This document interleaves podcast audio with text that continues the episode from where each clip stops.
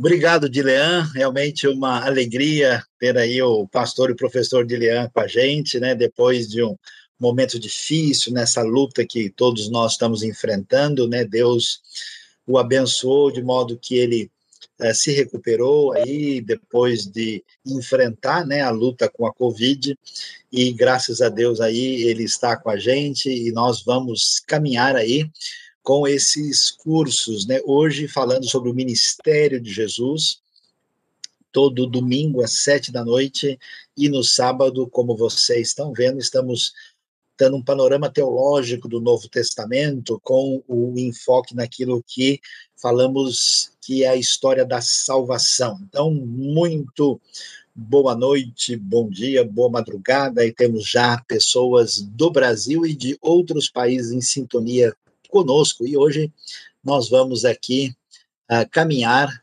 para tentar entender um pouquinho mais né, desse cenário tão importante que envolve aí o entendimento desse tema uh, do ministério de Jesus. Então eu peço a atenção de todos, nós vamos acompanhar aí, né, uh, ministério de Jesus, entendendo a trajetória de Jesus, né, olhando para os aspectos que envolvem tudo aquilo que ele vai fazer e o que é apresentado para nós, especialmente nos evangelhos. Mas vamos então tentar entender né, esse cenário com mais clareza e ver o que, que nós temos aí. Né?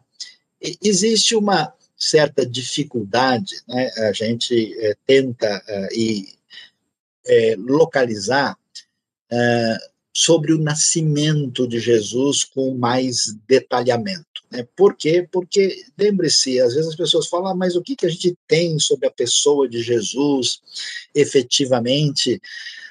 Ah, acontece que Jesus é um indivíduo comum, Jesus não é um imperador, não é um rei, não é um governante, um sacerdote importante, então ah, nós não temos detalhes detalhes de documentos históricos muito específicos, até uma das razões porque na igreja primitiva né, se faz todo um esforço de levantar as informações sobre Jesus.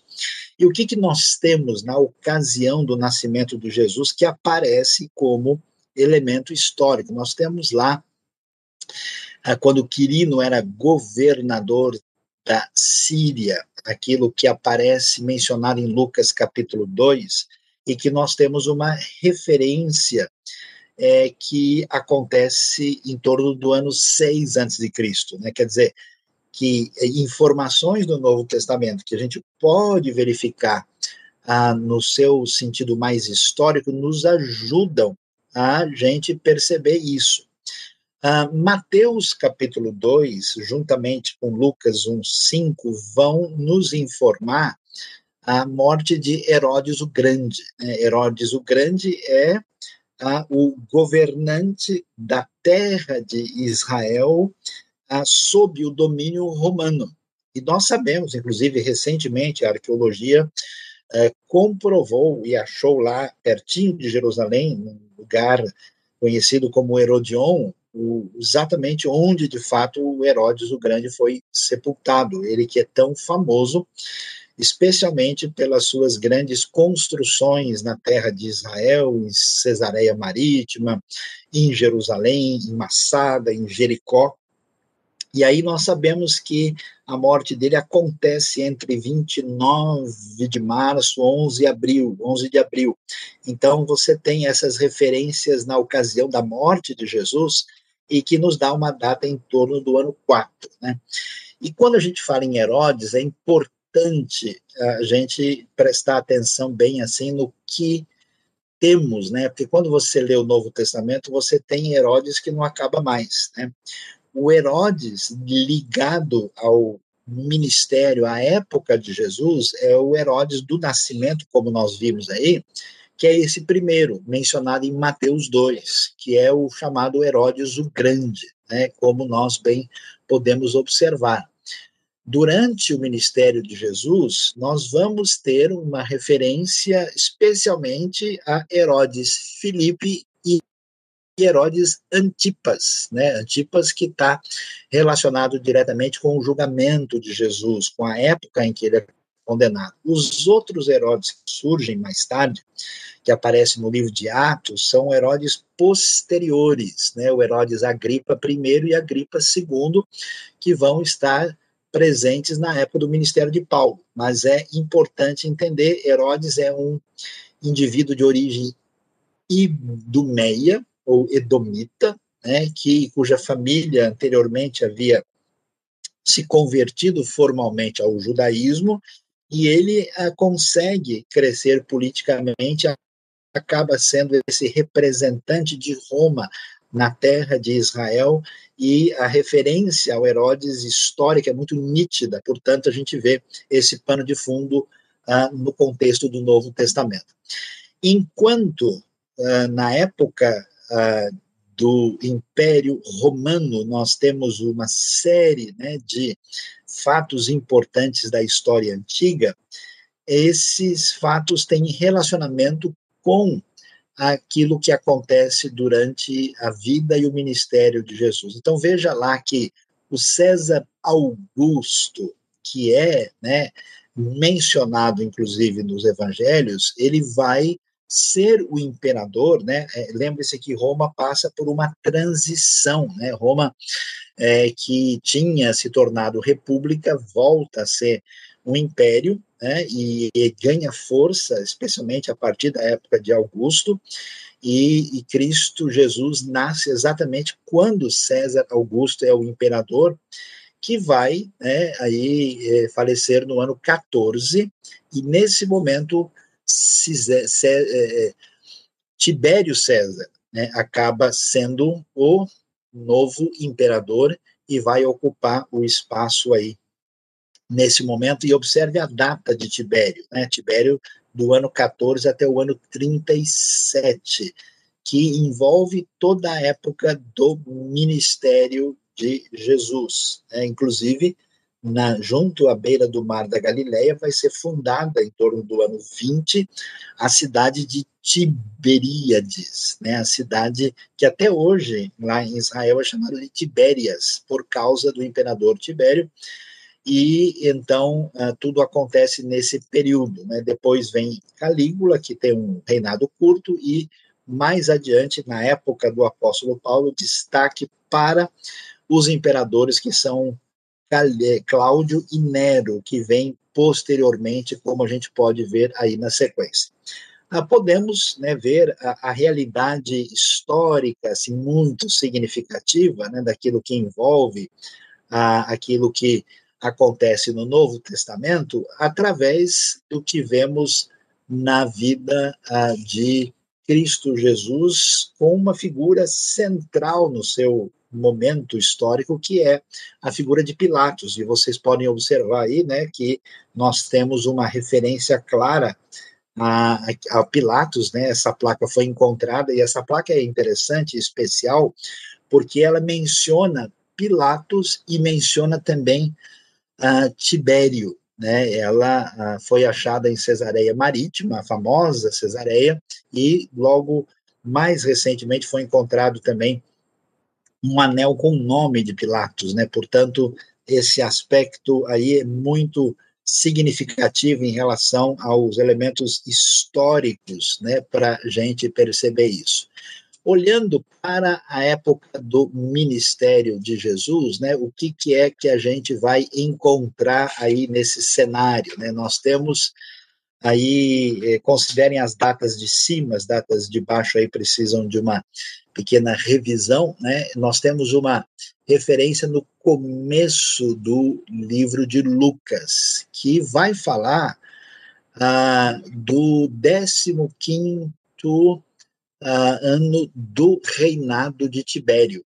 E é interessante isso, porque você vê que esse 15, se Tibério começa a reinar no ano 14, né, você soma 14 com 15 dá 29. Então, dependendo do mês que está sendo considerado, a gente tem aí entre 28 e entre 29, o que se calcula, né, que se tem aí em vista que esse período vai envolver ah, essa data que vocês têm aí de 19 de agosto de 28 até 31 de 29 são os cálculos para a gente poder tentar olhar com mais atenção e detalhe ah, quando é que se dá o início do ministério de Jesus, porque nós precisamos considerar as fontes históricas ah, que estão disponíveis no contexto romano, né?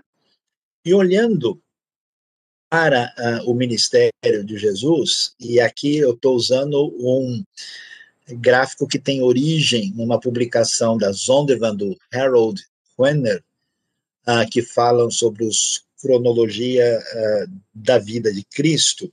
E uma maneira interessante de olhar para o ministério de Jesus, já que o Novo Testamento não dá detalhes específicos, porque não é o objetivo do Novo Testamento, é observar é, que, é, conforme esse cálculo, isso pode variar um pouco. Tem um grupo de estudiosos que acha que tudo que acontece com Jesus vai terminar aí por volta do ano 30. Um outro acha, outro grupo, e isso aqui está como exemplo, não como decisão definitiva, aí que tudo acontece até o ano 33. Mas o importante é olhar para o Evangelho de João e observar é que o Evangelho de João vai mencionar três Páscoas. Por que, que isso é importante? Porque, como nós estamos agora aqui falando em, em época de Páscoa, a Páscoa é uma vez por ano.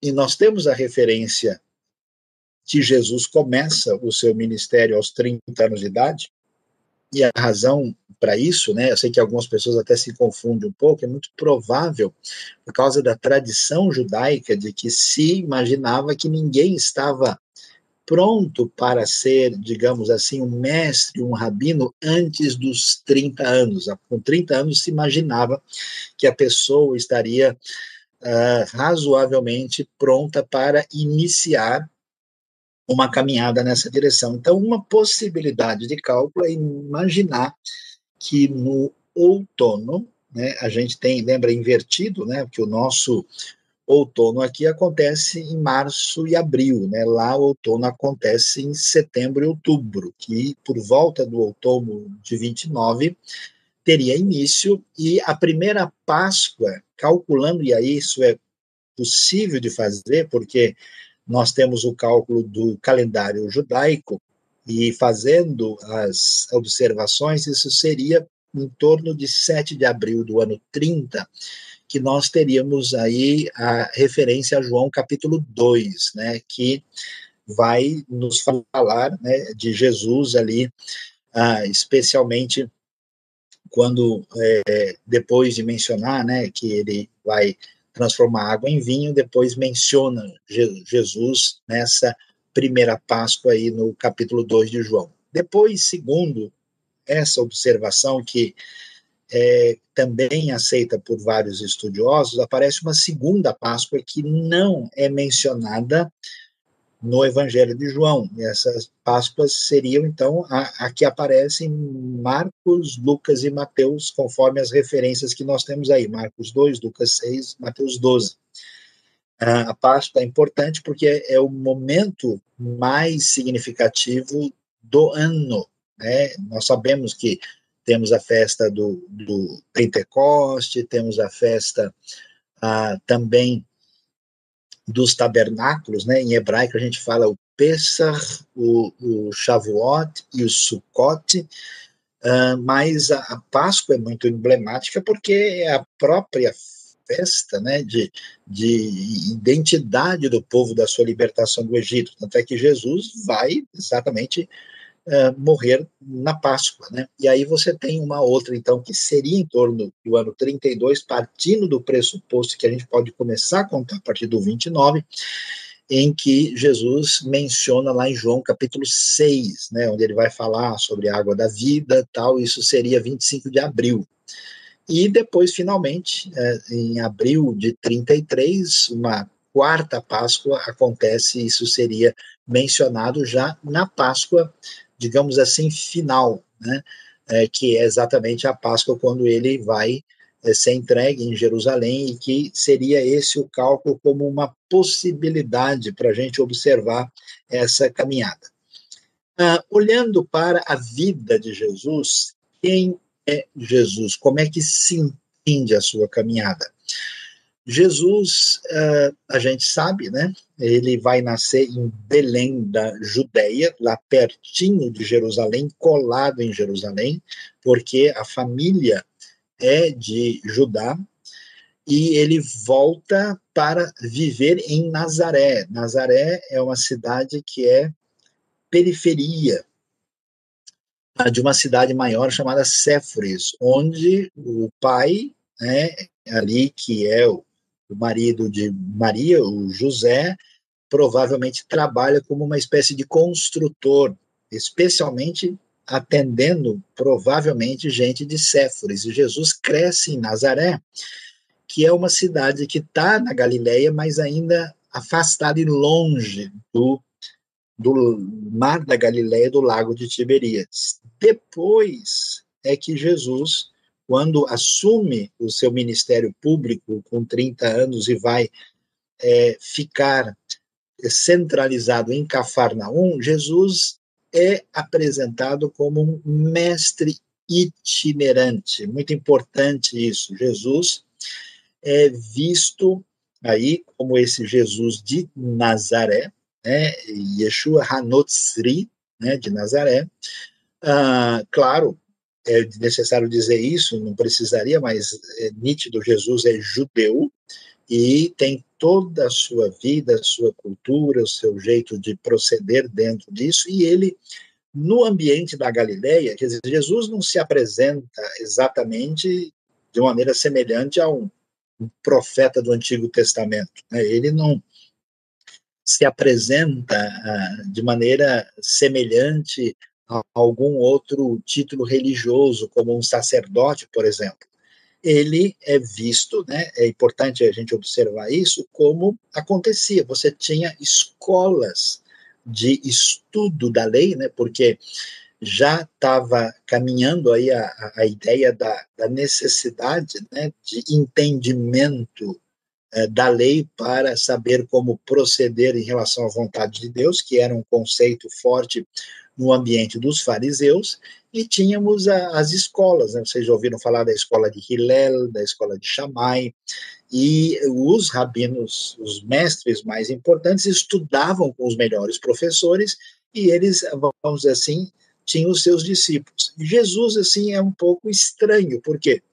Porque ele não fez nenhuma dessas escolas, lembra que se fala que e que como é que ele sabe essas coisas sem ter estudado, né? Jesus não, não fez parte do sistema, ele não era discípulo de um determinado rabino específico, e ele aparece ali como esse rabino itinerante, por isso que ele vai chegar na sinagoga, por exemplo, em Nazaré, e vai ler a escritura como alguém que fala a respeito da palavra de Deus e que ensina o povo uh, nessa uh, direção. Olhando para o cenário, que é bastante importante a gente entender, que é o cenário é, geográfico, vocês estão vendo aqui o, o, o Mar da Galileia, né? apesar de que uh, ele está aqui por razões didáticas, né? assim apresentado aí com a, a visão uh, do em vez do norte ao sul, ele deveria estar em pé, né, para ter uma visão, mas é bem adequado a gente poder ter uma é, perspectiva mais nítida para entender o que acontece. Então veja bem, olhe que na parte à, minha, à sua direita, lá embaixo no lago, né, o Mar da Galileia também é chamado de Mar de Tiberíades, e ele é um lago de água doce, que tem mais ou menos 20 quilômetros de norte a sul e 12 quilômetros de leste a oeste é um lago que está a 220 metros abaixo do nível do mar. Ah, e aí, né, a gente vê que no sul do Mar da Galileia se abria a continuação do Rio Jordão e o rio entrava ao norte. Mas observe que na parte embaixo você tem a cidade de Tiberíades. É curioso que em Tiberíades é, não se fala nunca nada de Jesus ter ido para lá. e muito provavelmente como cidade romana, como cidade pagã, cidade impura, e que não tem a ver com uh, o foco de Jesus, Jesus nunca entrou, uh, não há nenhuma menção dele em Tiberíades. Subindo um pouquinho, onde você vê Magadã, aí do lado também está Magdala, cidade de Maria Madalena, e a planície de Genezaré. Genezaré é mencionada em Marcos capítulo 6, né, quando termina lá a tempestade, né? E as cidades assim muito significativas que estão no norte, na parte mais ali na ponta esquerda de você que está olhando para o mapa, você vê Corazim, Betsaida e Cafarnaum. Observe que Cafarnaum está bem na beira do lago, né? Betsaida também, Corazim um pouquinho mais ali. É, essas três cidades são as cidades que são censuradas por Jesus pela sua incredulidade e atenção o ministério de Jesus está muito centralizado nessa área específica. Ali pertinho, por exemplo, de Cafarnaum, descendo um pouco, está a região muito provável onde aconteceu tanto a primeira multiplicação dos pães, como também ah, o lugar onde deve ter acontecido ah, o, a pregação do Sermão do Monte. Então, é, além de, de Israel ser pequeno, a Galileia ser menor, o mar da Galileia ser menor, a área de atuação de Jesus é menor ainda. Do outro lado do lago, aí você pode ver, tá vendo como tem uma área elevada ali? Então, se imagina com uma certa é, razoabilidade que ali está a região dos Gerazenos, né? que na sua continuação chega em Gadara, lugar que hoje é chamado de Curse. Veja como Gadara tem uma parte elevada. Dali, aquela história dos porcos que se jogam precipício abaixo faz todo sentido, né? A topografia, a geografia é importante para a gente observar e entender bem esse cenário, né? E, e presta atenção, tá vendo? Você tem Gerasa, Gadara e Genezaré. Né? Então, é, é muito G, né? Para a gente prestar atenção, até porque o mar da Galileia também é com G. Então, Galileia, Gadara, Gerasa e Genezaré, a gente precisa aí prestar atenção e observar a concentração disso. Isso é importante para a gente entender bem o cenário daquilo que a gente vai estudar nas nossas aulas, nesse curso aqui da IBNU, com a participação aí também da parceria da Faculdade Teológica. Então, esse ambiente do Lago da Galileia nos ajuda aqui, e aqui uma foto interessante para a gente ver uh, o que foi achado pela arqueologia numa seca que houve no lago em 1986. Né? Pessoalmente, eu conheci o pessoal que descobriu esse barco. Né? Esse é um barco é feito com 12 madeiras diferentes, que foi encontrado dentro do lago, e nós sabemos que ele é um barco da época romana é um barco muito mesmo semelhante ao tipo de barco de pescadores que existiam na época de Jesus, aí no período romano, no primeiro século. Isso quer dizer que quando a gente vê Jesus no barco com os discípulos, era uma coisa aí mais ou menos dentro dessa referência que você tem, com uma possível pequena variação, né? Lembrando que os discípulos de Jesus são pescadores, né? A gente observa aí com clareza aquilo que, que acontece quando a gente vê, por exemplo, Betsaida, que está na beira do lago, né? Onde lá estavam Pedro, André, né? Uh, como é mencionado no texto, e aí você tem essa referência com nitidez. Uh, já houve até quem perguntasse se as escolas eram uh, basicamente na sinagoga. Sim, de modo geral, sim, você tinha sinagoga, porque a sinagoga não é, né, isso é uma coisa interessante, a sinagoga não é especificamente um uh, lugar de encontro religioso. Eles fazem reunião no Shabat, na sinagoga, por causa do Shabat, mas a sinagoga é um lugar de reunião da comunidade. Pode dizer assim que é um centro comunitário e funcionava muitas vezes lá numa escola e muitas vezes um rabino dava aula, né, um mestre, como é chamado. Né. Jesus é interessante pela sua postura. Né. Jesus, como rabino, mestre itinerante, ele é chamado explicitamente de, de rabino no Evangelho de João, né, ele ensina nas sinagogas, quando ele vai para Jerusalém, uh, ele vai no templo, ele ensina lá no templo, que você, você vê isso em Jerusalém até hoje. Você chega lá né, e vem, vai por no Muro das Lamentações, de repente tem lá um, um sujeito mais experiente, reunido com vários indivíduos em torno dele, e ele está lá explicando, um midrash está lá explicando como é que a halachá fala sobre isso, se tem uma agadá sobre esse tema, é muito curioso. Né? Jesus ensina no barco, Jesus an, ensina andando, né? ele ensina em toda parte, ele é digamos assim, um revolucionário do ponto de vista pedagógico, que é bem interessante, né? E aí você pode é, observar, tá vendo esse mapa, apesar de ser um mapa menor, preste bem atenção que ele é bastante útil, né? Veja lá embaixo, né, no centro do país, Jerusalém, a capital é, religiosa de Israel, e pertinho dali Belém, né? E aí uh, nós temos essa linha, essa faixa azul que vai do Mar da Galileia até o Mar Morto, que é o Rio Jordão, né? E a viagem que se faz de da Galileia né, para Jerusalém e vice-versa, ela vem de preferência ou margeando o Rio Jordão ou ela vai pelo outro lado, né? É, que a gente vai mostrar depois, mas também poderia passar por Samaria, como acontece em João capítulo 4. Aí você pode ver lá em cima Cafarnaum, tá vendo Caná da Galileia mais para cá, Nazaré mais para baixo, Samaria lá no centro, Sicar onde estava o poço de Jacó.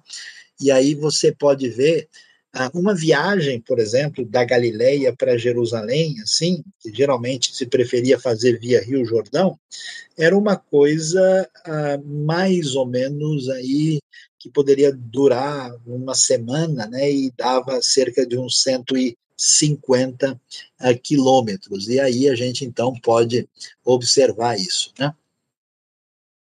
Uh, interessante olhar a questão dos caminhos. Né? Nós tínhamos duas estradas importantes que vão uh, ter importância aí na, na, na, história bíblica antiga e particularmente uma no Novo Testamento. Veja que aí você tem um mapa com um perfil um pouquinho mais ligado ao relevo, né? Quanto mais uh, escuro, mais avermelhado aí, mais alta é a região, então, o que, que acontece? Uh, o povo sobe, né, aí pelo caminho junto ao Rio Jordão para ir para Galiléia, para mais quem vem de Jerusalém. Do outro lado do rio, lá onde é a região da Transjordânia, tinha uma estrada famosa que era o Caminho do Rei, Caminho Real ou Via Régia.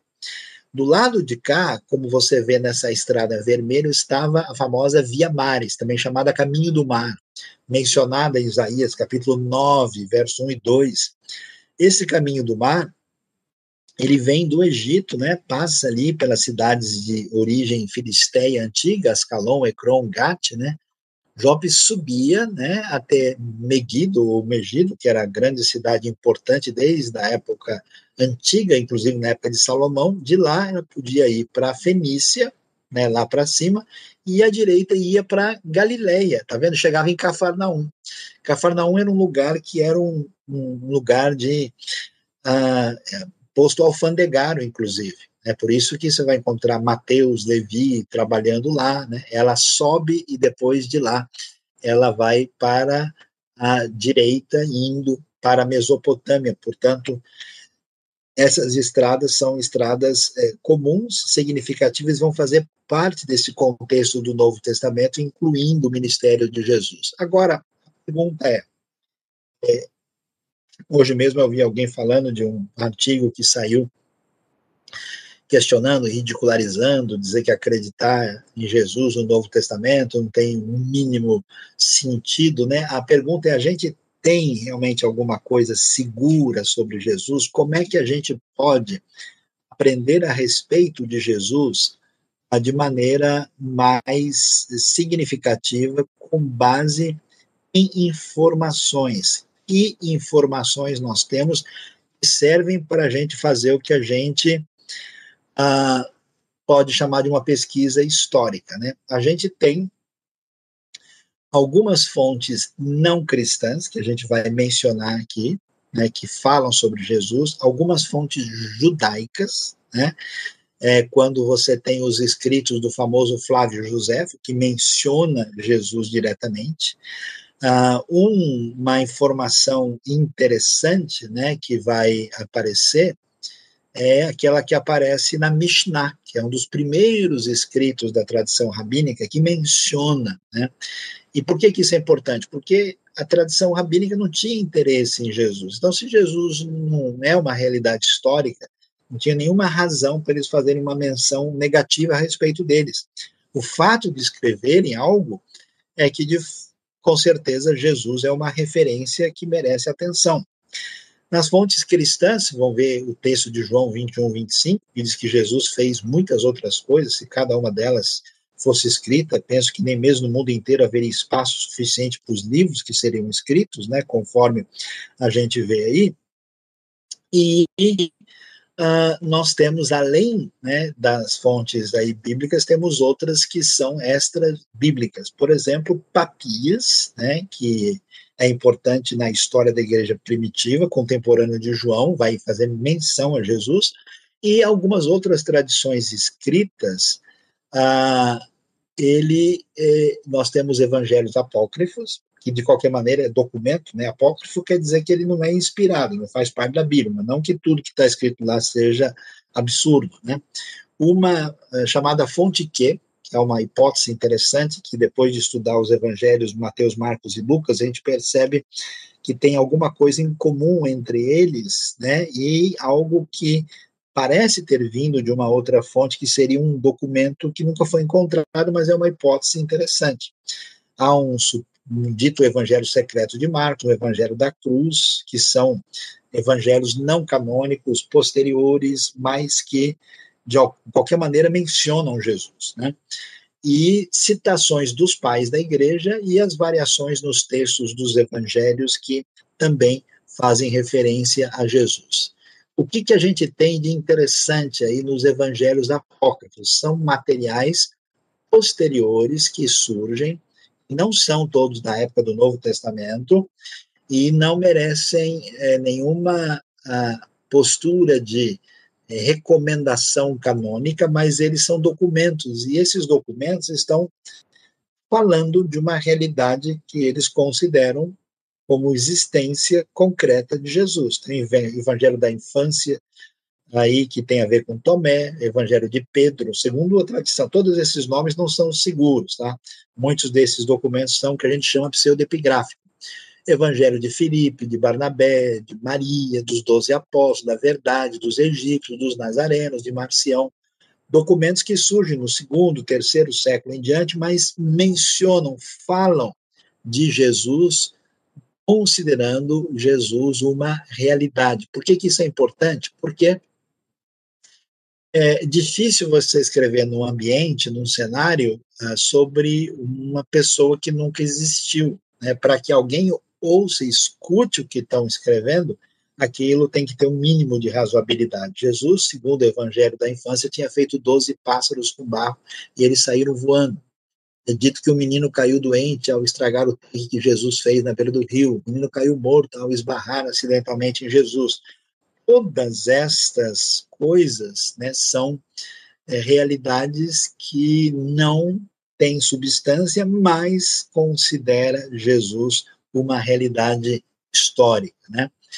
Ah, lembrando que em 325, em oposição à heresia de Ário, o Concílio de Niceia reconheceu como canônicos os 27 livros do Novo Testamento, que vai ser referendado mais tarde em Cartago, em 397, mas já havia uma compreensão adequada nessa direção. As fontes bíblicas que nós temos sobre Jesus e são documentos, né? os evangelhos sinóticos, Mateus, Marcos e Lucas, como nós estamos vendo, o Evangelho de João, e fora dos quatro evangelhos há pouca coisa sobre a vida de Jesus, né? especificamente, nós temos citação sobre Jesus nos escritos, por exemplo, de Paulo, mas não há elementos, digamos assim, históricos. Né? Os sinóticos são esses evangelhos de perfil mais próximo do biográfico, eles têm um jeito semelhante de olhar, né, de contar a história.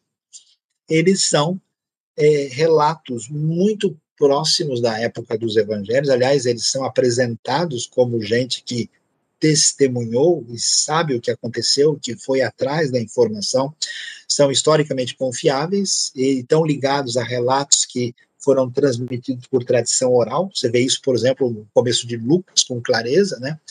Os sinóticos são dependentes um do outro, né? Mateus e Marcos, por exemplo, compartilham 61% do conteúdo.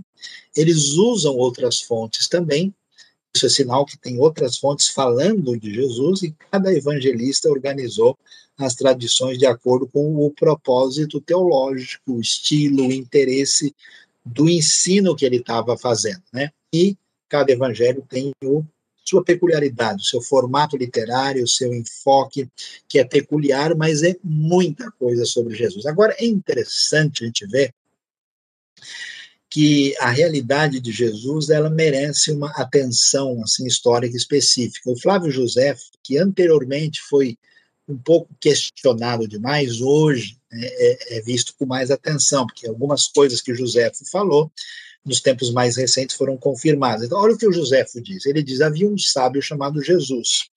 Seu comportamento era bom e sabe-se que era uma pessoa de virtudes. Muitos dentre os judeus de outras nações tornaram-se seus discípulos. Pilatos o condenou à crucificação e à morte, e aqueles que haviam sido seus discípulos não deixaram de segui-lo.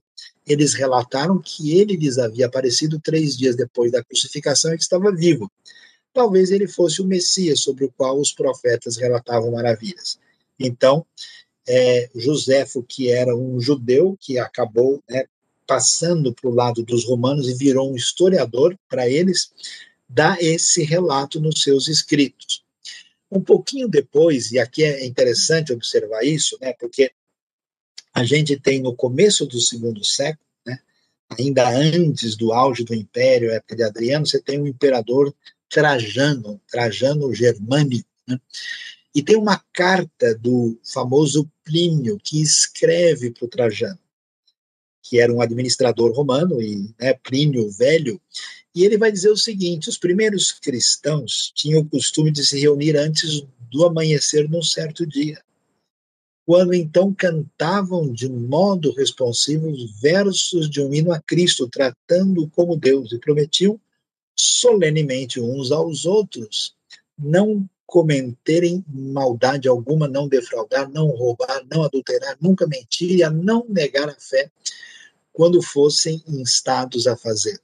Então é muito interessante a gente observar, é, é, porque aqui não tem nenhum interesse. Você pode falar, José ainda era judeu, talvez queria falar de alguma coisa, mas o Plínio não tem nada a ver, né? É romano escrevendo para o romano.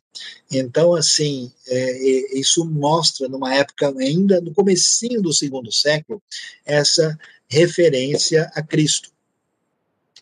Luciano de Samota, né, que é um autor grego do século II e que detestava, fazia pouco do cristianismo, opositor da igreja, ele escreveu o seguinte: os cristãos, como sabes, adoram um homem até hoje, o personagem distinto que introduziu seus rituais insólitos e foi crucificado por isso. Quer dizer, Luciano falava de Cristo Jesus como um personagem real da história.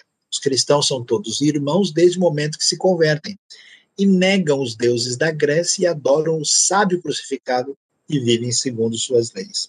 Então nós vamos ver né, que essa realidade sobre a pessoa de Jesus tem uma grande fundamentação uh, histórica. Nós temos elementos assim uh, que apontam na direção em fontes nas fontes cristãs, as fontes judaicas e até mesmo fontes não cristãs que foram aí é, delimitadas para a gente poder entender.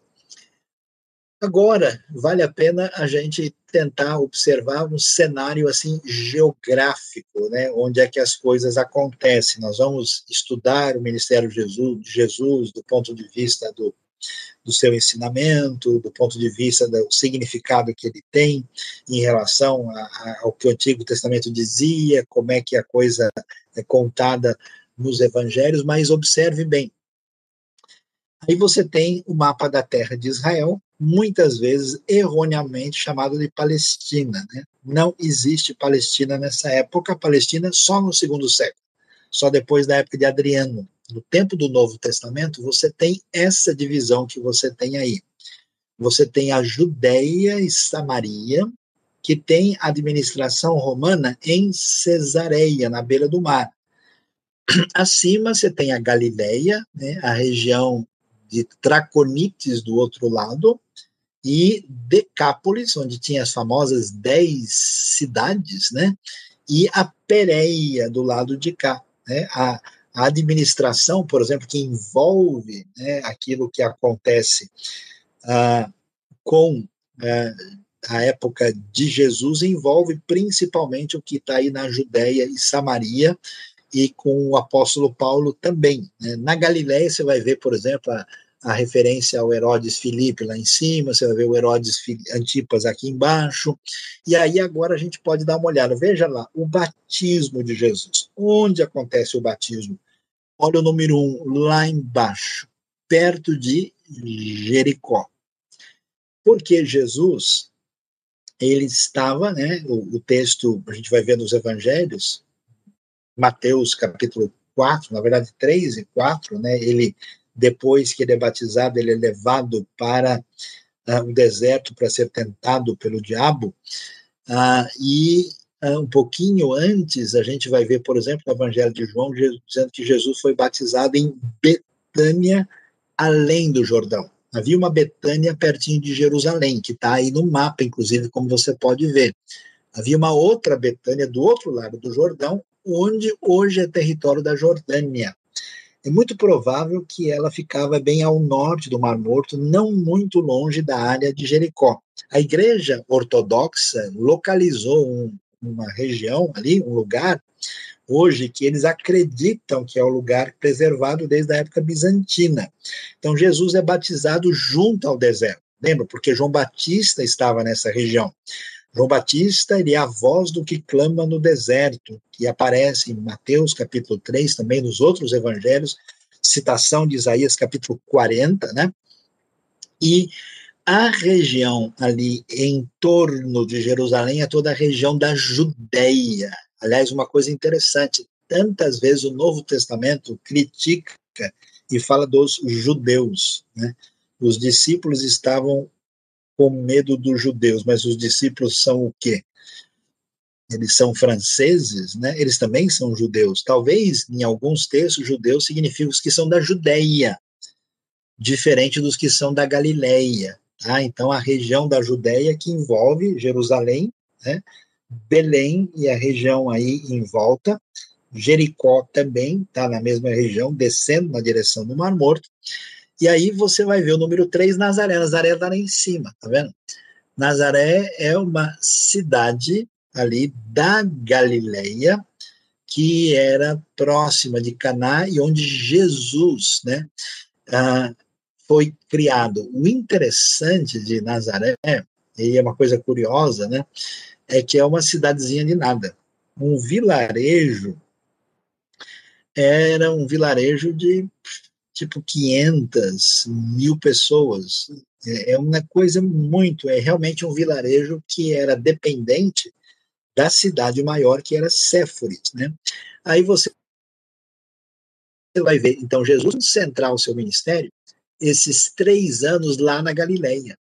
Às vezes Jesus sai, às vezes ele vai acabar indo um pouco para o norte, ele vai até Cesareia de Filipe, ele desce, ele vai para Jerusalém principalmente na época da Páscoa, porque todo mundo vai para Jerusalém três vezes por ano em função daquilo que a lei dizia que todos deveriam comparecer perante o Senhor, e eles iam para o templo. Então você pode observar e o foco, né, o centro do ministério de Jesus é em Cafarnaum. É ali que ele ensina, Ali é onde muitas vezes ele cura, e a partir da base de Cafarnaum que ele faz o ministério em torno do Mar da Galileia, principalmente na região noroeste do lago. Entendendo isso, a gente então concentra, né? O ministério de Jesus acontece na Galileia, na região norte de Israel. É uma região mais fértil, uma região bonita, né?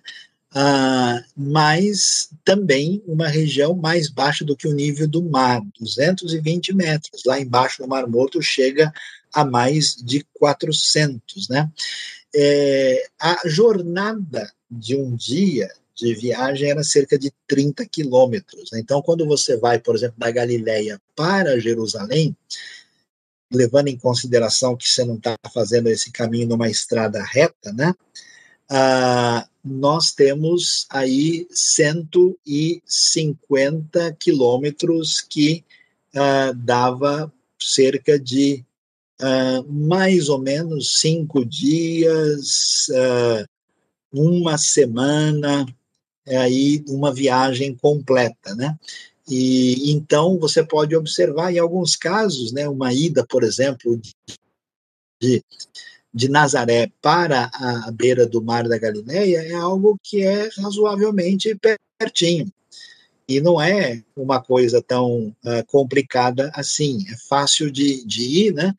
E, inclusive, tem um caminho que hoje chega do lago que provavelmente era o caminho que Jesus fazia desde aqueles tempos, né? Tem um lugar que é, é chamado ali o, o caminho das pombas, que é o caminho natural desde os tempos antigos. E aqui dá para a gente ter uma vista mais nítida do Mar da Galileia, que é uma bacia de água, né? De água doce, que é muito importante a, a gente é, conseguir é, observar a, a, a tudo que está envolvido aí nessa bacia de água que é a reserva né, para um lugar desse que precisa tanto de água. Né? Você tem ali, tá vendo, é, o detalhe maior, né, com os lugares em volta, os lugares com a elevação maior ou menor, e temos Cafarnaum, Betsaida e Corazim, que são as cidades principais que aparecem lá em cima, como a gente pode observar, né? Uma paisagem vista, né? Essa parte é vista do lado norte do lago, né? Onde o rio Jordão vai entrar, perto da região de Cafarnaum. Né? Ah, aqui a gente já observou, né? Podemos reforçar esse gráfico já apareceu anteriormente, e aí você vê o lago, né? Então veja que não é mar, né? Eu vejo muitos quadros de Jesus acalmando a tempestade no mar da Galileia, como se fosse tipo um oceano, uma praia, né? Então veja que essas águas ficam, né, encapeladas, mudadas, mas é, aí você vê que o lago, quando está calmo, é desse jeito, a não ser que haja um vento muito forte. Em Cafarnaum encontraram, e por que, que é importante isso? Porque é a cidade base de Jesus mesmo, né? É, nós temos uma sinagoga, né, que é uma sinagoga aí posterior do quarto, quinto século, bonita, feita em cima da sinagoga que tinha anteriormente no primeiro século. Essa sinagoga do primeiro século era a sinagoga onde Jesus entrou. Então, nesse lugar que a gente está, é o lugar onde Jesus esteve, só que a construção que está aí é posterior e foi colocada em cima da construção antiga. Aí a gente começa a ver, e aqui nós vamos olhar um pouquinho para o que diz o, o, Evangelho de Marcos, né? Ah, o que, que acontece aí? Você vai ver ah, a cura em Cafarnaum, que aparece em Marcos capítulo 2, e junto ao mar, a localização que aparece ali em cima né, junto a Cafarnaum, que é o centro da atuação de Jesus. É muito importante a gente entender isso, por quê? Porque para um mundo né, centralizado em Jerusalém, um mundo religioso, né, para esse mundo uh, com o templo, com todas as coisas acontecendo lá, a Galileia é um nada, né? E Cafarnaum também é um vilarejo aí de no máximo mil pessoas, uma vila de pescadores que nem entre as vilas da Galileia é um lugar importante, né? A, a, o nome da cidade é Kfar Nahum, né? aldeia de Nahum, talvez em homenagem ao antigo profeta Naum, mas ela não tem relevância nenhuma. Né? Até lembre que a Galileia também tinha presença de muitos não-judeus, a famosa Galileia dos gentios. Né? Seguindo, Marcos vai ainda enfatizar, né, e a gente vai olhando os detalhes da cura na sinagoga, né, que é Cafarnaum, muitas pessoas, escolha dos doze, que acontece nesse ambiente do lago, cura do endemoniado, já que a gente vai ver que Jesus chega anunciando o reino de Deus e o poder de Deus. De um lado, ele mostra o poder contra as forças do mal, temida no mundo greco-romano, essas forças demoníacas, né? E ao mesmo tempo ele mostra o reino de Deus, que é tão enfatizado em Mateus, para mostrar aí como é que as coisas vão acontecendo aí debaixo da chegada do reino e a comprovação do reino são exatamente esses fatos. Marcos 4, interessante, né? Você vai ver o ensino que é feito junto ao mar e a referência à tempestade que é acalmada no capítulo 4. Essa tempestade, que durante um tempo algumas pessoas levantaram dúvidas, a gente sabe que pela geografia do lago, né, é, é possível que venha, de fato, um vento quente da parte oriental e chega ali no lago, encontra né, a, o frio com o quente, forma uma corrente. Eu, pessoalmente, já vi essa tempestade de perto.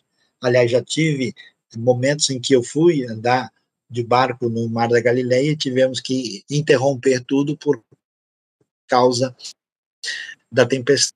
E cheguei a ver mesmo a filmagem de uma tempestade num nível absurdamente forte, quando esse vento uh, realmente impetuoso uh, se manifestou ali, né?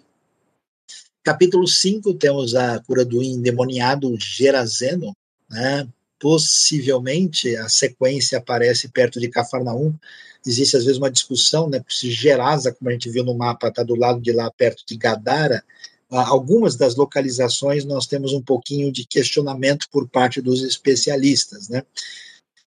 É, mas está tudo em torno do Lago da Galileia, né? Ah, aí, no Marcos capítulo 6, sua própria cidade é mencionada, é Cafarnaum, e dali ele vai né, para Genezaré. Né? Genezaré aparece aí do lago, só que do, da margem, digamos assim, ah, ocidental do lago, né, conforme o texto bíblico vai mostrar ah, para nós com bastante clareza. Ah, depois, Marcos 7, aí, aí tá vendo?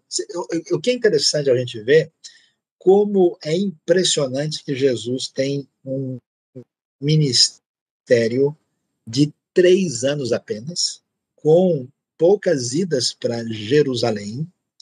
Ah, às vezes a gente não entende isso, porque para você ler muito o Evangelho de João, que não é um, um evangelho ah, concentrado numa narrativa com o foco a, a, é, o foco é principalmente teológico, né? Então você não percebe, por exemplo, que João, que tem 21 capítulos, do capítulo 12 em diante, Jesus está em Jerusalém para a semana da Páscoa, para o desfecho do seu ministério.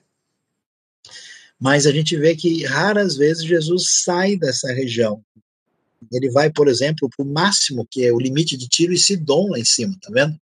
A parte mais ao norte da terra de Israel que Jesus vai é Cesareia de Filipe que está lá em cima, onde acontece a confissão de Pedro, uma localidade hoje chamada de Banhas, mas ele vai até Tiro e Sidom, ele chega também às Decápolis, que são as famosas dez cidades que são mencionadas em Marcos capítulo 7, que estão ali principalmente na região uh, oriental, né, do, em relação ao Rio Jordão, e ele vai, então, como eu mencionei, né, ele vai para um lugar, isso é discutido não se sabe muito bem, né, em Dalmanuta, né, que é mencionado aí, nós estamos vendo as localidades geográficas, Betsaida e Cesareia de Filipe. Tá? Cesareia tem um monte, você saber, né, porque Cesareia é uma cidade em homenagem a César, tem umas oito, dez cesareias no mundo romano antigo. Né? Tem cesareia no norte da África, tem cesareia na região da Anatólia, onde hoje está o país chamado Turquia, e tem na terra de Israel duas: Cesareia de Filipe, lá em cima, onde acontece a confissão de Pedro, e Cesareia Marítima, onde Pedro esteve, onde Cornélio esteve, onde aí nós temos a, a, o lugar da prisão de Paulo, era a, a, administração romana que acontece ali. Né? E uma visão aí interessante e significativa de Jerusalém. Jerusalém é a grande cidade, Cesareia Marítima, que Jesus não, não aparece com foco lá, que era o lugar da administração romana, que vai ter possivelmente uns 40 mil habitantes, Jerusalém é um pouco maior. Os estudiosos falam de 60, talvez 80 mil, e nas festas podendo duplicar ou triplicar a população. E aí você pode ter uma ideia geral do tamanho da cidade de Jerusalém, né? Uma cidade que para nós hoje seria uma cidade pequena, mas para o contexto de Israel, e a gente pode ter uma vista clara a partir né, de uma visão do lado leste oriental, como quem está numa área bem elevada do Monte das Oliveiras, olhando a do templo com a sua plataforma gigante de 144 mil metros quadrados, com a construção do santuário, que foi mais uma das grandes construções do uh, famoso Herodes o Grande, né? E aqui uma vista um pouquinho mais nítida, né, do que seria a, a, a ver esse templo de perto, né? Aí temos a, a entrada da área oriental com a separação ali do pátio dos gentios, o pátio das mulheres, o santuário propriamente dito, lá onde estava o lugar santo e o santíssimo, e uh, o forte ou fortaleza Antônia, que era o lugar onde os romanos estavam para vigiar o templo. E aí nós temos uh, uh, não temos restos do templo hoje, mas temos restos do muro de contenção em torno do templo, como é o caso, por exemplo, do muro ocidental, que é mais conhecido hoje como Muro das Lamentações, né, para a gente ver exatamente aí quando tantas vezes Jesus entrou, né? É, e aí ele ensinou. E aí ele esteve presente durante as festas. Foi aí que ele repreendeu pessoas agindo de maneira inadequada, especialmente quando eles estavam indo ao templo para um momento especial de adoração a Deus nas grandes festas que aconteciam ah, no cenário judaico. Então, hoje, a gente tem essa oportunidade é, de começar a pensar sobre o estudo do ministério de Jesus, de uh, observar aquilo que a gente pode chamar de uma realidade geográfica, histórica, para a gente situar, porque quando se fala muito de Jesus, a pessoa pensa de Jesus já meio etéreo, assim, Jesus flutuando, né, e indo por vários lugares, a gente então tem uma perspectiva bem nítida, bem clara e objetiva uh, do que significa em termos de tempo, em termos de espaço, em termos de percepção geográfica, alguns dos lugares principais, e na nossa caminhada aqui no nosso curso, nós vamos poder uh, caminhar de uma maneira a entender cada vez mais esse assunto. Então, eu encerro aqui a, esse primeiro momento né, de uh, exposição a respeito do assunto, e vamos agora, então, ter oportunidade para é, fazer aí as nossas perguntas. Temos uma boa quantidade de perguntas que aparecem aí no nosso uh, chat, e sei que o Dilean está aí com a gente é, em sintonia, né, com, parando, não sei se ele prefere fazer, ou se não, eu mesmo vou tentando aqui observar as perguntas para é, poder avaliar aí né, toda essa realidade. Leandro, não sei se você está em, em formas perguntísticas aí. Tô aqui, tô aqui. Ou se você. Então, temos algumas questões interessantes aí. Vamos lá. Temos sim. Você quer que eu vou e... passando para ti aqui, Sayão? Isso. Pode ser, dá uma olhada aí, né? Tá. Vou então aqui começar com algumas perguntas aqui tem... que a gente tem. Tem perguntas realmente bem interessantes. Ah, uma delas está falando sobre a época do Novo Testamento. Você falou aí sobre todo esse tempo. Como é que funcionava, Saião, a questão da, do aprendizado, né? Então, os pais é que ensinavam os próprios filhos, era uma, um aprendizado, por exemplo, na parte da, das leis, das questões que envolviam a comunidade somente para meninos, meninas também poderiam participar. Como é que funcionava? E principalmente a questão financeira. Quem tinha possibilidade de aprender com os grandes mestres, né? Só quem tinha muito dinheiro ou era aberto para todo mundo? Então, a gente sabe que a, a, lei dizia, né, desde o Deuteronômio, né, ouve, ó Israel, né, Shema Israel, e essas palavras que eu digo a você, você deve ensinar aos seus filhos. Então, é, essa essa questão do, da criança aprender a ler é algo que já começava dentro de casa, né? O menino era ensinado.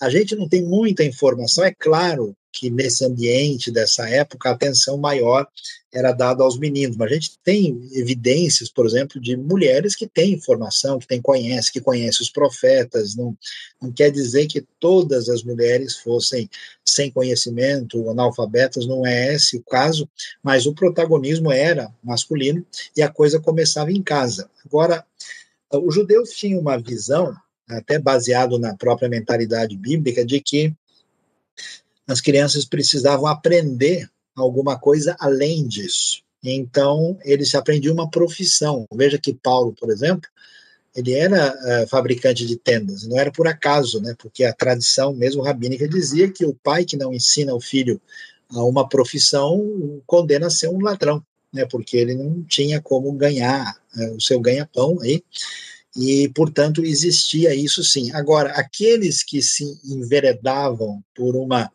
vamos dizer, carreira mais ligada à, religião tal, eles sim, então, entravam né, em, em escolas, seguiam é, determinados rabinos, né, e na época aí a gente tem né, até a referência lá do Gamaliel, que está ligado ao Hillel, e os mais ricos que estavam numa posição, inclusive faziam escola secular, né, Paulo, a gente sabe que ele estudou em escola greco-romana, né? Paulo tinha uma posição diferenciada, porque que ele conhecia, como é que ele citava poeta grego, assim, do nada, né? Então, esse era um cenário que uh, acontecia, né? E, claro, as crianças, depois de uma certa idade, assim, maior, elas é, iam para um estudo mais especializado, que podiam acontecer, por exemplo, na sinagoga ou com determinados professores da comunidade. Assim, tem duas perguntas antes que dá para juntar, fazer uma pergunta só. A primeira delas diz respeito à questão da autoridade que Jesus ele ensinava. Qual era essa autoridade? Era porque ele era Deus ou era porque ele estudava as escrituras? Então, como é que funcionava essa questão da autoridade? E aí, juntando nessa pergunta, temos uma outra que pergunta basicamente quando que Jesus tem essa percepção de que ele é filho de Deus. Será que ele já nasce com essa percepção? Ele adquire essa percepção ao longo do, do crescer, né? Porque quando ele está ali como criança, já, aqui é a casa do meu pai. Então, da onde veio essa percepção de que ele era Deus? Então, uh, o que, que a gente pode dizer, né? É, eu só vou dar um toque aqui, Dilean, porque uma pergunta veio aqui sobre as escolas rabínicas, que a gente não pode detalhar aqui, mas a gente manda mais informação sobre isso, né? É, que sim, existem escolas rabínicas, escolas distintas, e a gente pode depois dar mais detalhes sobre isso. Não tem dúvida que no Novo Testamento a autoridade de Jesus está ligada ao fato dele ser divino. Né? Isso é muito forte, por exemplo, no Evangelho de João. Né? O que eu estou dizendo é o que eu ouvi do meu pai. Né? Ah, mas quando a Bíblia fala que Jesus eh, fala com autoridade e não como os mestres da lei, como os escribas e fariseus, é porque Jesus fala com convicção, fala a verdade, Jesus não está fazendo um jogo político. Esse é o problema. Quando Jesus, por exemplo, ele pega quem, aqueles que estão confrontando a ele, e ele bota o pessoal, né, porque eles vão. Ele pergunta se o ministério de João é, é de Deus ou não é. Né? E aí eles falam, se a gente responder que é, né, então por que vocês não seguiram ele? a gente responder que não é, o povo vai ficar chateado, então a gente vai dizer que a gente não sabe. Então, esse tipo de comportamento do ensino que não é legítimo, que não é verídico, que é politicamente encaixado, Jesus, ele não ensina como eles, ele fala como quem tem autoridade, ele fala a verdade. Então, esse destaque é que Jesus fala conforme a Escritura, ele fala de uma maneira a manifestar o poder de Deus e ele fala diferente dos mestres que se tornaram profissionais da, da religião. Né? Agora, realmente é difícil né, é, a gente dizer assim, porque a Bíblia não, não permite a gente fazer uma separação né, daquilo que a gente reconhece como natureza divina e humana de Jesus. Ou alguém fala, não, Jesus, esse dia aqui estava mais humano, né, no outro ele estava mais divino. Né? E então a Bíblia enfatiza, por exemplo, em Lucas 2, Jesus crescia em estatura, em sabedoria e graça diante de Deus. Jesus cansado da viagem, eh, sentiu sede, Jesus teve fome, Jesus sentiu dor de verdade, mas ao mesmo tempo, quem é esse que até o vento e o mar lhe obedecem? Ele é o Filho de Deus. Então, o Novo Testamento não dá uma pista para a gente dizendo, nesse dia Jesus falou, ih, caramba, eu sou divino. Aparentemente, desde sempre, como você mencionou com bastante propriedade, né, quando ele está lá é, é, respondendo as perguntas, né, ali diante dos doutores da lei, a maneira como ele responde, como ele conhece, como ele se posiciona quando ele chama o templo de casa do meu pai, Jesus tem alguma expressão de consciência nítida desde que ele é descrito, né? Podemos talvez excetuar o seu nascimento, né? Mas o fato da peculiaridade do que envolve o seu ministério, que ele faz, sempre está implícito essa consciência, no mínimo, messiânica. Não tem nenhum lugar onde diz que, de repente, como alguns erroneamente fazem, de repente Jesus virou o Cristo. Caiu a ficha para ele. Não, ele sempre foi né, Jesus e Cristo ao mesmo tempo. E alguns ainda acham que chega no momento da cruz e ele perde, né? Ele, ele deixa de ser o Cristo de novo para ficar só pois homem é, ali, aí né? Fica... Tá, a coisa fica complicada, é, né, Sayão? Totalmente. Bom, e a gente tem mais pergunta aqui, uma pergunta muito bacana sobre batismo. Bom, os evangelhos falam aí que Jesus se batizou. E da onde vem essa prática?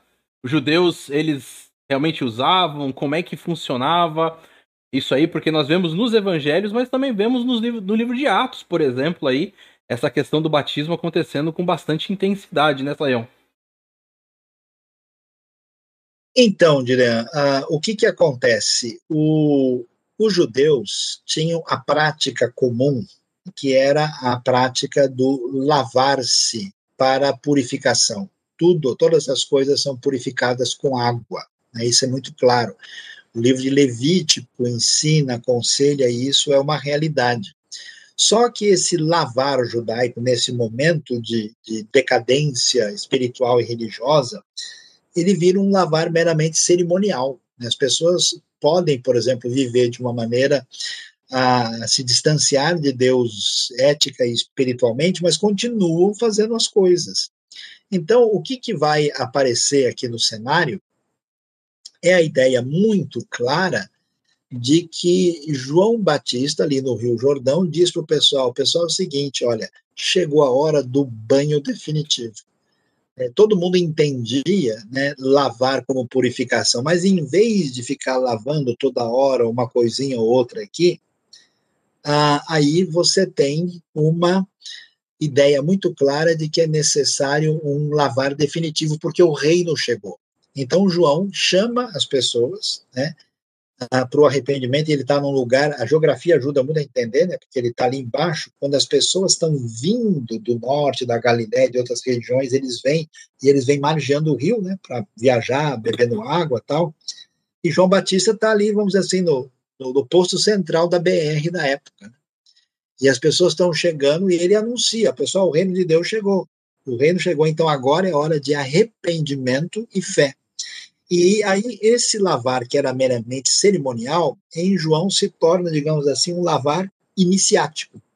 uma espécie de banho definitivo, em que eu vou dizer, olha, eu me arrependo dos meus pecados e eu confesso a fé no Messias do reino de Deus. Jesus é batizado como um, um batismo simbólico em favor do mundo, como até porque ali Jesus está num contraponto com Adão, né? Ele sai do batismo para ir para o deserto, né, para ser tentado, e se Adão fracassou, o novo Adão vai ser vencedor nessa batalha contra a tentação. E Jesus, então, é batizado e estabelece um padrão que vai ser referência para nós depois, né? Porque depois quem crê e for batizado, né? A semelhança desse paradigma colocado pelo próprio Jesus é estabelecido aí, né? Então, isso parece que já tinha um foco, há indicações, por exemplo, que em Qumran, quando alguém queria né, fazer parte da comunidade, ele tomava um banho espe especial, que seria uma espécie de banho iniciático para ser recebido ali. E isso pode estar, tá, digamos assim, na, na arqueologia do batismo, que se torna referência de fé aí do cristianismo primitivo. Joia. Agora temos uma pergunta teológica aqui, Saião. Essa questão de reino, você falou muito sobre reino, e tem evangelho que fala sobre o reino de Deus, outro reino dos céus. São reinos diferentes. Como é que acontece essa situação aí? É muito importante essa pergunta, né? Porque o que, é o reino de Deus? O reino de Deus está ligado à expectativa messiânica, porque Deus fez uma aliança com Davi. Né? E essa aliança com Davi diz que não faltaria descendente sobre o seu trono. E Davi tinha o objetivo de exercer um reinado que seria um reinado uh, que seria submisso ao domínio divino. E esse reinado com plenitude vem através do descendente de Davi, que é o rei Jesus. Jesus chega então para dar início a esse reino, esse reino se estabelece, né, ele começa então com o reino que entra na minha vida, muda, me torna né, súdito do reino, ele cresce até que o reino chegue em plenitude. O livro de Mateus vai chamar né, esse Basileia Dom Uranon, né, o reino dos céus. Por que, que vai ser esse Malchut Hashamayim? Por que, que é reino dos céus? Porque Mateus, escrevendo para o ambiente judaico, em respeito especial ao nome de Deus, não usa a palavra Deus com, com frequência. Então, é, para falar sobre Deus, prefere-se usar céus, que é um reino que vem da parte de Deus. Então, é apenas uma linguagem, não tem um reino dos céus, né? E nem um reino de Deus separado. E é importante a gente entender isso, porque o reino dos céus também não significa um reino lá metafísico, lá em cima, nas nuvens separados daqui, significa o reino de Deus que começa na nossa vida, começa aqui, se estende para a vida depois da morte e se completa de maneira definitiva no inaugurar escatológico do reino pleno no futuro. Então é muito importante entender essa realidade aqui. Joia. Agora, Saião, é, você colocou que Jesus tinha um ministério de andarilho aí, né? Um rabino andarilho. Isso era comum naquela época? Ou Jesus foi um, um inovador até nisso? Olha, uh, é, não era incomum. É, isso existia, né? A gente vai perceber essa realidade, até porque é, a gente tem que ser bem assim objetivo do ponto de vista histórico e geográfico. Né? Você tem algumas poucas cidades maiores, né? E você tem aldeias pequenininhas. E nem sempre uma aldeia dessa tem tipo um rabino à disposição lá, né? É interessante quando você lê Marcos capítulo 1, verso 34 e 35, fala que Jesus falava nas sinagogas deles, né? Você tem um relato interessante na sinagoga de Nazaré e de Cafarnaum né, quando Jesus chega em Nazaré, por exemplo, por que, que ele vai lá e, lê né, o texto que é mencionado lá em Lucas 4, que é a citação de Isaías 61, porque o pessoal sabe, ele é, é visto claramente como um, um, um mestre itinerante, né, um, um, rabino, e aí pedem para ele fazer a leitura. agora chegou a hora da leitura da palavra. Ele vai lá e abre Isaías 61 e vai dizer aquilo que deixa todo mundo assustado, que hoje se cumpriu o que está escrito aqui. Da mesma maneira, acontece também em Cafarnaum. Quando você lê Marcos capítulo 1, você vê que Jesus sai de Cafarnaum e vai para a casa de Pedro, que é pertinho. É uma coisa assim que você anda mais ou menos uns 50, 60 metros, você chega no lugar que muito certamente era a casa de Pedro. Então, como são vilarejos pequenos, era razoável. A tradição judaica mantém isso depois, né? De chegar lá alguém que é um mestre que pode chegar lá e, especialmente no Shabat, vamos dizer assim, repartir a palavra com a comunidade reunida ali para o dia de descanso e de adoração. Ayão, tem uma pergunta aqui interessante sobre a questão da linhagem de Jesus. Porque nós temos a linhagem dele vindo do rei Davi, a vinda do pai. Mas em relação a Maria, existe algum documento que fala sobre a linhagem dela?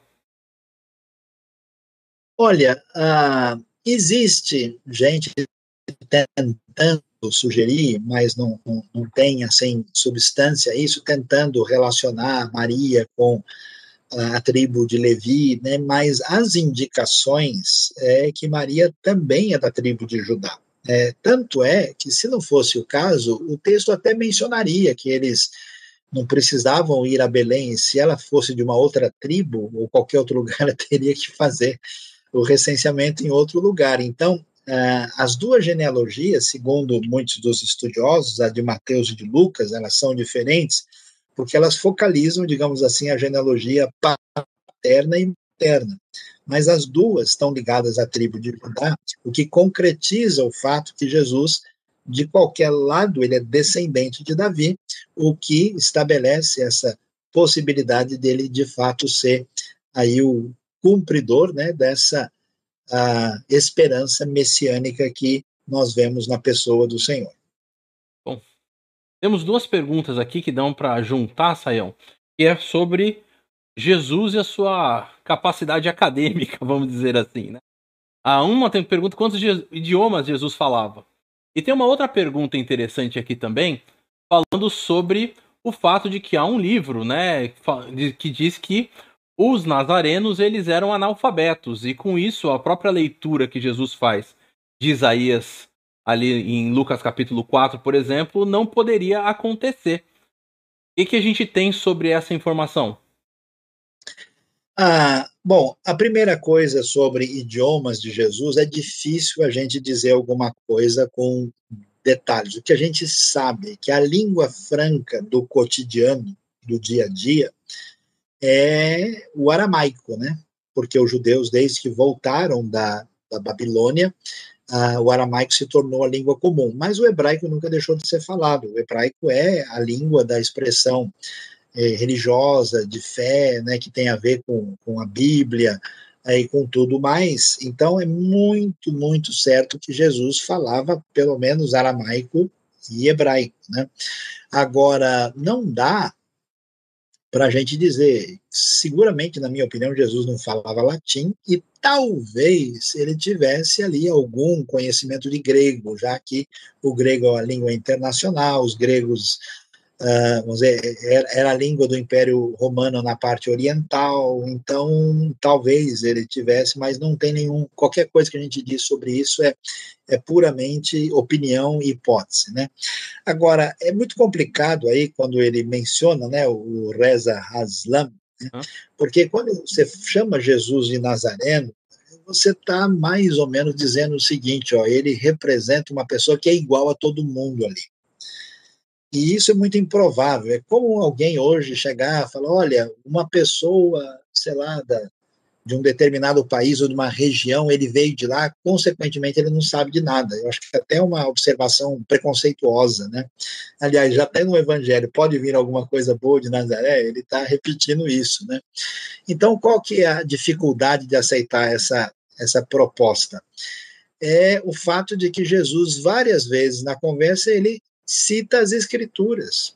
Ele menciona, né, desde o relato dos 12 anos, quando ele está é, debatendo né, com os mestres da lei, E, e, várias vezes existe aquela, aquela coisa, escuta, como é que ele pode saber essas coisas sem que ele tenha passado por uma espécie de instrutor rabínico conhecido? De onde veio toda essa sabedoria? Então, dizer que Jesus é analfabeto, que ele não sabia nem ler, é complicado, né? E até porque, por exemplo, você pode discutir quando você quiser, mas João 8 diz que ele estava escrevendo na areia, né? Ali diante do caso da mulher adúltera. Então, quer dizer, é muito texto para a gente ter que reorganizar. Eu tenho a impressão que isso é uma opinião particular dele, mas que tem que desconsiderar praticamente uma grande quantidade do Novo Testamento. E fazendo isso, a pessoa fica com a sua própria opinião né, e os, os seus próprios encaixes que são distintos do que o texto bíblico nos apresenta. Muito bom. Tem aqui. Tecton. É, tem essa pergunta do Tecton e tem a pergunta sobre a questão de sacrifícios, né? Será que cidadão romano poderia fazer sacrifícios no templo? Ah, então, ah, os sacrifícios são destinados às pessoas que estão ali, é, vamos dizer, cumprindo a lei, né, a designação daquilo que Deus estabeleceu. No mundo greco-romano, uh, havia um grande grupo de pessoas que acabavam sendo atraídas pelo judaísmo. Né? É interessante ver, por exemplo, Cornélio. Né? Cornélio é um temente a Deus. Não se fala que ele fazia sacrifício, mas fala que ele, uh, por exemplo, é, fazia muita, dava muitas esmolas ao povo. Né? A gente vai ver, por exemplo, do, do cidadão centurião é, que ajudou a construir a sinagoga. Não há muito muita evidência de gentios tentando fazer sacrifício, ao meu ver, parece que a não ser que eles se tivessem se tornado prosélitos mesmo, então entrassem naquela caminhada da prática judaica, eu acho que até mesmo uh, não só os sacrifícios, como todo o legalismo farisaico fazia com que muitos gentios que gostavam da tradição bíblica ficassem distanciados, porque eles diziam: olha, o conteúdo moral, teológico é bonito, mas entrar em toda essa sistemática aí não é o nosso perfil, né? Então não há muita evidência disso e talvez um ou outro que realmente assumisse uma postura judaica é possível que viesse a participar do sacrifício, né? Ah, quando o texto fala de tecton, né? Que de fato a nossa tradução histórica colocou como carpinteiro, uh, o que, que acontece? Nós temos aí uma situação é, interessante, porque, é, de fato, tem pouca madeira na terra de Israel. Né? É, quando a gente, quando isso foi colocado no ambiente europeu, né, onde tem muita madeira, imediatamente eles associaram que quem constrói, constrói com madeira.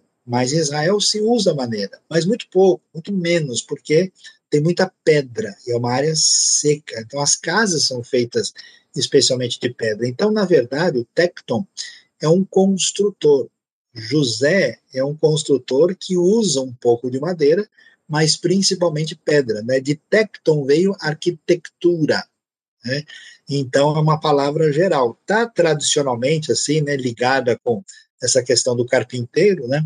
Mas saibam que bem mais do que isso, porque a casa comum na terra de Israel, na, na época, usa especialmente um pouco madeira e especialmente madeira mais para os móveis que também são bem limitados.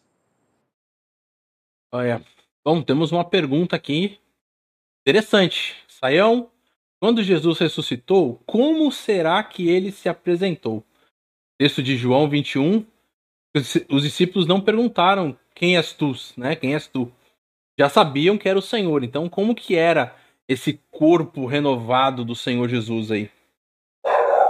Então, João 21 é um cenário um pouquinho diferente, né? Porque, na verdade, Jesus aparece várias vezes, Jesus já aparece mesmo em, em João 20, né? A gente vai ver outras aparições, em algumas delas, por exemplo, com os discípulos no caminho de Emaús, quando ele chega diante de Maria Madalena, tem alguns textos que dizem que as pessoas não reconheceram. Né?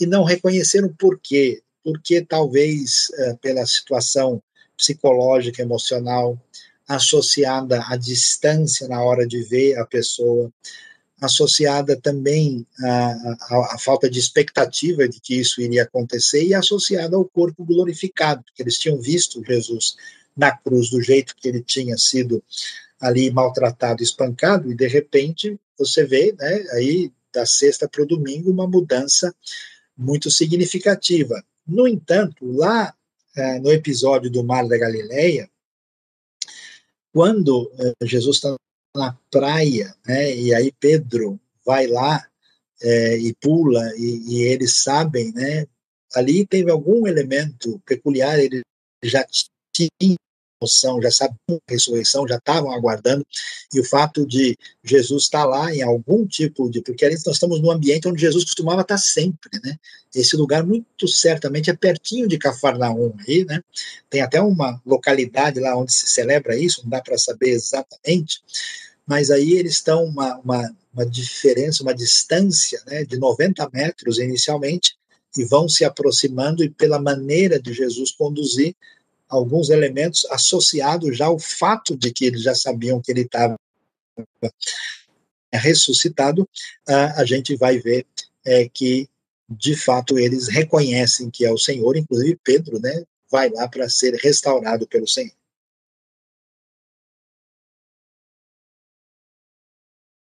Temos mais um, um tempinho de perguntas ainda?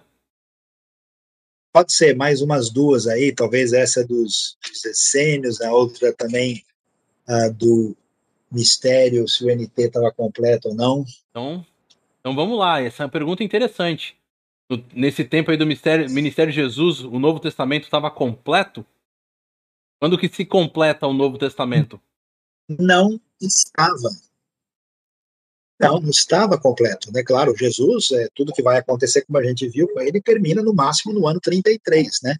O Novo Testamento só começa a ser escrito depois do ano 40, né? talvez 45 com Tiago, né? Os evangelhos, Marcos, e provavelmente por volta do final dos anos 50 e Mateus e Lucas depois dos 60, né? Então, veja que Lucas faz uma pesquisa, né? ele diz, eu fui né, procurar o Teófilo, né? então a coisa aparece posteriormente. Nesse momento, as coisas estão acontecendo. Depois é que elas vão ser registradas na memória e da igreja primitiva numa época muito próxima de tudo que aconteceu, né? E a outra ideia, né, que você viu aí, e os teólogos liberais dizem que Jesus esteve com os judeus essênios durante a juventude e aprendeu com as seitas apocalípticas judaicas. Seriam as origens do cristianismo? Então, essa é uma questão interessante, né? E no passado, muita gente é, viu isso, né? E porque eles perceberam posturas em Jesus muito semelhantes. Na verdade, na época de Jesus, o que, que existe? Existe uma decepção com a religião, porque os saduceus controlam o templo, eles perderam né, a sua postura de legitimidade em função do seu comportamento. Ah, eles estão ligados muito ao poderio romano. Né? Os fariseus também foram entrando num legalismo cada vez maior e muita gente se decepciona. Esses conramitas, por exemplo, ou talvez essênios, eles vão para o deserto com decepção disso, achando que o fim do mundo vai chegar. Então não precisa estar ligado aos essênios para dizer que existe expectativa apocalíptica, porque isso faz parte de um cenário geral que já existia. Então, a princípio, o pessoal quis fazer muita ligação de Jesus com ah, os essênios. Mas é provável que essa ligação seja excessiva, porque João Batista, pode ser que sim. João Batista estava no deserto, ele está ali na região norte do Mar Morto, não é muito longe de onde eles viviam, e alguns até sugerem que João talvez teve algum contato com eles. Mas quando a gente vê Jesus, Jesus está onde? Você viu a geografia agora, na Galileia, é lá em cima, é longe da região do pessoal do deserto. E ele vai lá de vez em quando. Jesus não tem ali um. E não tem nenhum texto que sugere qualquer tipo de conexão e de ligação direta com eles. E Jesus tem posturas muito diferentes. Por exemplo, na comunidade de Qumran, o pessoal dizia o seguinte: nós somos os filhos da luz e vai ter uma guerra contra os filhos das trevas. E eles diziam que a gente tem que arrebentar os filhos das trevas, eles detonavam os sacerdotes de Jerusalém. E Jesus tem uma postura muito diferente, né? Talvez o que Jesus disse, vocês viram o que foi dito aos antigos: amarás o teu próximo e odiarás o teu inimigo? A pessoa acha que Jesus está citando Moisés, mas Moisés não diz isso. A lei não diz isso. É possível que esse pessoal do deserto estava dizendo isso, que nós temos que detonar os filhos das trevas.